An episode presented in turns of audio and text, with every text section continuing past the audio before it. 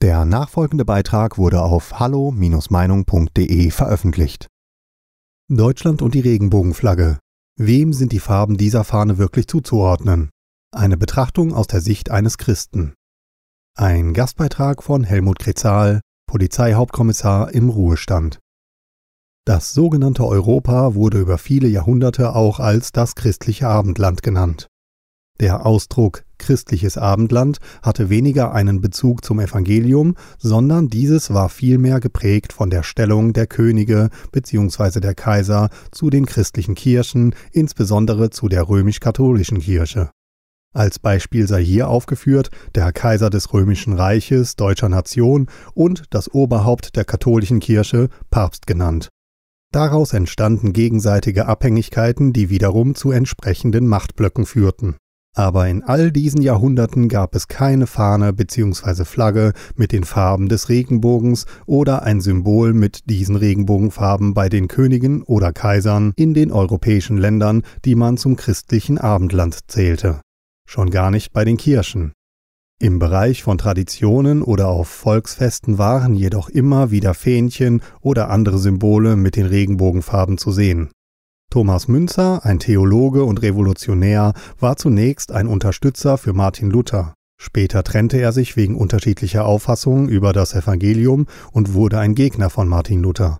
Thomas Münzer wollte bereits zu jener Zeit einen Gottesstaat auf Erden errichten. Und Luther machte ihm deutlich, dass Jesus von Nazareth, als er festgenommen worden war und man ihn zu Pilatus geführt hatte, auf dessen Frage mitteilte Mein Reich ist nicht von dieser Welt, Wäre mein Reich von dieser Welt, so hätten meine Diener gekämpft.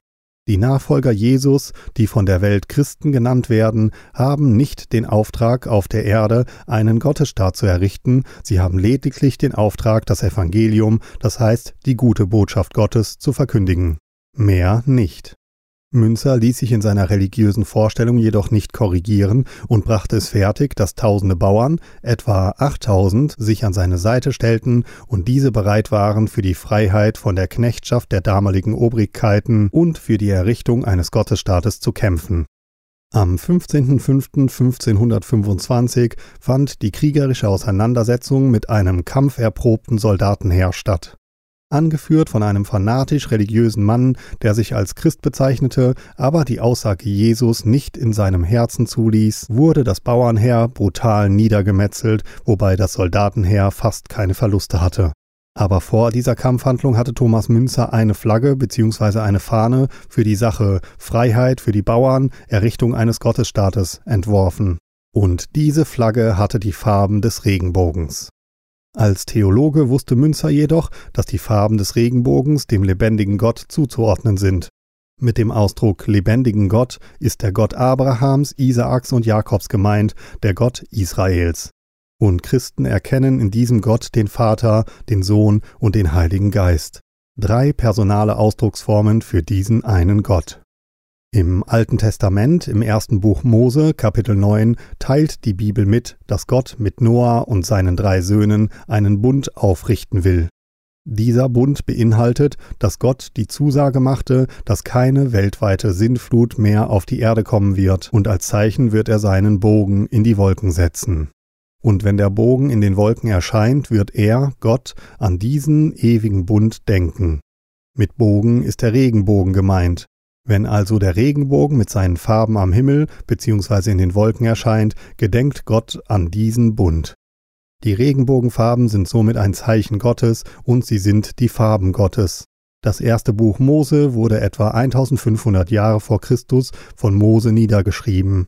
Im Judentum wird das erste Buch Mose Bereshit genannt. Das heißt auf Deutsch im Anfang. Im letzten Buch der Bibel, in der Offenbarung, die etwa 94 bis 96 nach Christus vom Apostel Johannes niedergeschrieben wurde, teilt Johannes im Kapitel 4 mit, wie er einen Thron im Himmel sieht. Und auf diesem Thron saß einer, und dieser war in seinem Aussehen einem Jaspis und einem Sardisstein gleich. Und ein Regenbogen war rings um diesen Thron. Hier wird der Regenbogen in Verbindung mit der göttlichen Herrlichkeit gebracht. Mit einer selbstgemachten Regenbogenflagge in der Hand stellte sich Münzer an die Spitze von diesen Bauern, die kämpfen wollten, aber für den Kampf keine Ausbildung hatten. Diese Männer waren als Kämpfer unerfahren. Daher musste ihnen die Gewissheit vermittelt werden, dass sie den Kampf gewinnen werden. Münzer war ein ausgezeichneter Rhetoriker. Er wusste, wie man Menschen religiös aufpeitschen konnte. Er sprach von den Farben Gottes, von der göttlichen Herrlichkeit, von Einheit und Frieden und dass Gott auf der Seite der Bauern sei. Sein religiöses Aufpeitschen machte den Bauern Mut, aber nahm diesen jedoch Vernunft und Verstand. Mutig stellten sie sich dem Kampf, ihr Mut, beruhend auf die Aussagen eines Verführers, wurde nicht belohnt. Bei der kriegerischen Auseinandersetzung mit den Soldaten, die für die fürstlichen Obrigkeiten kämpften, verloren fast alle Bauernkämpfer ihr Leben. Thomas Münzer konnte zunächst flüchten, wurde aber kurz darauf festgenommen und einige Tage später zum Tode verurteilt. Er wurde geköpft. Thomas Münzer hatte in missbräuchlicher Weise die göttlichen Farben des Regenbogens gebraucht. Er benutzte diese Farben, um Menschen, in diesem Fall die aufständigen Bauern, für seine Sache zu gewinnen und die sich dann aber auch als eine Einheit zu verstehen haben. Das waren seine Motive zur Erstellung einer Regenbogenflagge.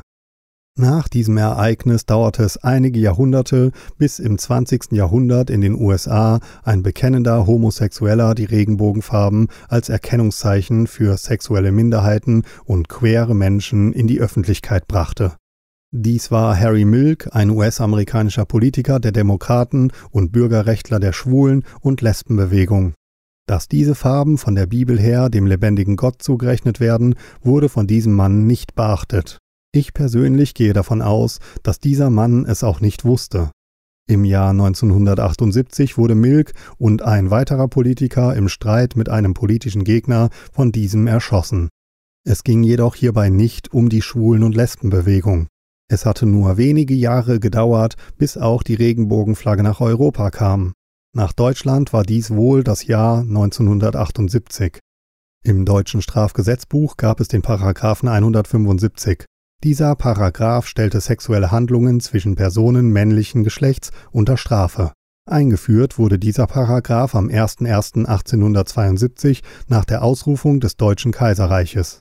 Dieser Paragraph hatte einen Vorläufer im preußischen Staat. Verschärft wurde dieser Paragraph 175, als Adolf Hitler an die Macht gebracht worden war. Am 10.03.1994 wurde dieser Paragraph aus dem Strafgesetzbuch für Deutschland gestrichen. In der alten Bundesrepublik Deutschland wurde im Jahr 1969 die gleichgeschlechtliche Sexualität unter erwachsenen Männern als straffrei erklärt. Nicht jedoch, wenn eine männliche Person, hier Opfer, unter 21 Jahren war und der Täter über 18 Jahren war. Diese Regelung hat für viel Verwirrung gesorgt. Hierzu muss beachtet werden, dass zur damaligen Zeit die Volljährigkeit eines Menschen erst mit 21 Jahren erreicht war. Im Großen und Ganzen war jedoch die Regenbogenflagge bis Anfang des 21. Jahrhunderts in Deutschland kaum in der Öffentlichkeit sichtbar. Dies änderte sich jedoch mit dem Aufstieg der Partei Bündnis 90 Die Grünen und deren Einzug in den Deutschen Bundestag. Zwischen der Partei Bündnis 90 Die Grünen und der LGBTQ-Community gibt es Verbindungen und Übereinstimmungen. Die Schwulen- und Lesbenbewegung bekam somit auch eine politische Stimme in Deutschland. Und die Regenbogenfarben wurden und werden auch jetzt durch die LGBTQ-Community in die Öffentlichkeit gebracht und sollen Zeichen sein für Toleranz gegen Rassismus, Vielfalt, sexuelle Selbstbestimmung und Respekt.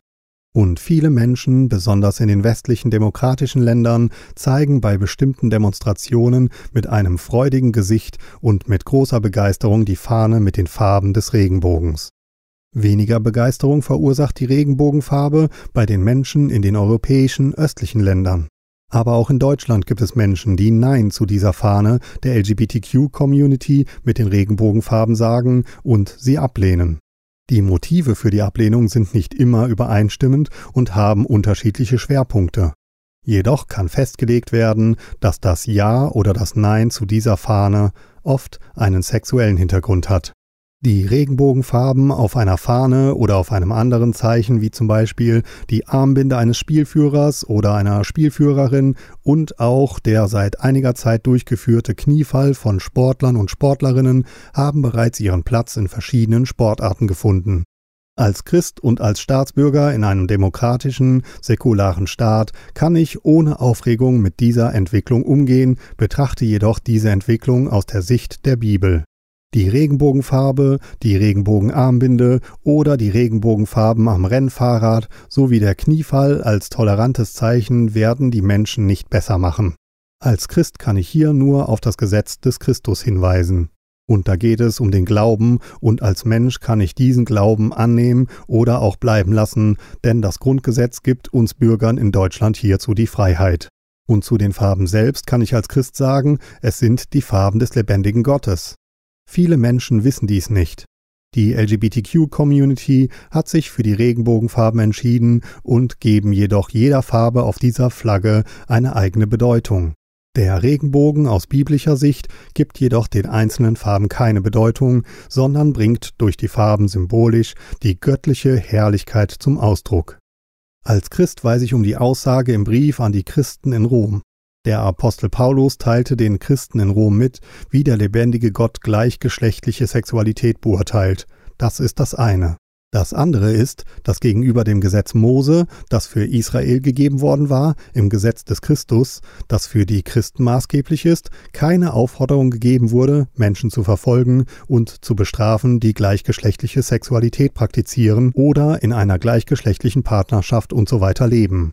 Wenn also im preußischen Staat und später im deutschen Kaiserreich ein Strafparagraph eingeführt wurde, so war es nicht möglich, sich auf das Gesetz des Christus zu berufen. Und von daher war es auch richtig, dass dieses Gesetz vom Bundestag aus dem Strafgesetzbuch genommen wurde. Was ich persönlich nicht in Ordnung finde, ist jedoch die einseitige Berichterstattung über dieses Thema. Hiermit meine ich, wie Menschen in ihrem Denken manipuliert werden. Als heterosexueller Mann kann ich die gleichgeschlechtliche Sexualität nicht nachvollziehen. Das muss ich auch nicht.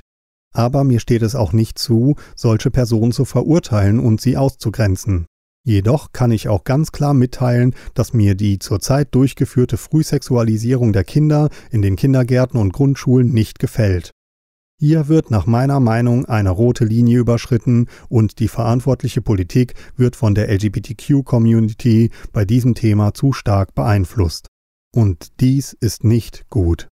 Auch die Aufteilung in böse und in gute Auffassung über das Thema Sexualität ist nicht in Ordnung. So wie bei einem Teil der heterosexuellen Menschen immer wieder Neid, Eifersucht und Hass auftreten, sowie Gewaltdelikte geschehen, so geschieht dies auch bei schwulen und lesbischen Menschen und so weiter. Keiner ist besser und keiner ist schlechter, wobei die Bibel dem Christen mitteilt, kein Mensch ist gut, gut allein ist nur Gott.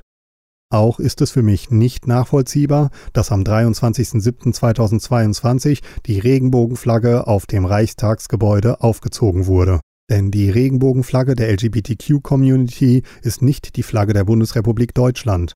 Die Farben dieser Flagge führen Menschen nicht zusammen, sondern spalten vielmehr die Bürger. Denn es gibt eine große Anzahl von Menschen in Deutschland, die zu dieser Fahne Nein sagen. Die Farben der Flagge oder Fahne Deutschlands sind in Schwarz, Rot, Gold. Und diese Farben stehen für Einigkeit, Recht und Freiheit und sie bringen auch symbolisch das Grundgesetz der Bundesrepublik Deutschland sichtbar zum Ausdruck. Und im Grundgesetz der Bundesrepublik Deutschland im Artikel 1 die Menschenwürde, im Artikel 2 die persönlichen Freiheitsrechte und im Artikel 3 Gleichheit vor dem Gesetz finden die Menschen in Deutschland alles, was für dieses Thema nötig ist, so dass heterosexuelle, schwule und lesbische Menschen in friedlicher Weise miteinander leben und im gegenseitigen Respekt sich begegnen können. Nicht erforderlich ist die Erziehung der Menschen in diese oder jene Richtung durch Politik und entsprechenden Organisationen sowie Medien. Bei diesem Beitrag handelt es sich um die Meinung des Verfassers.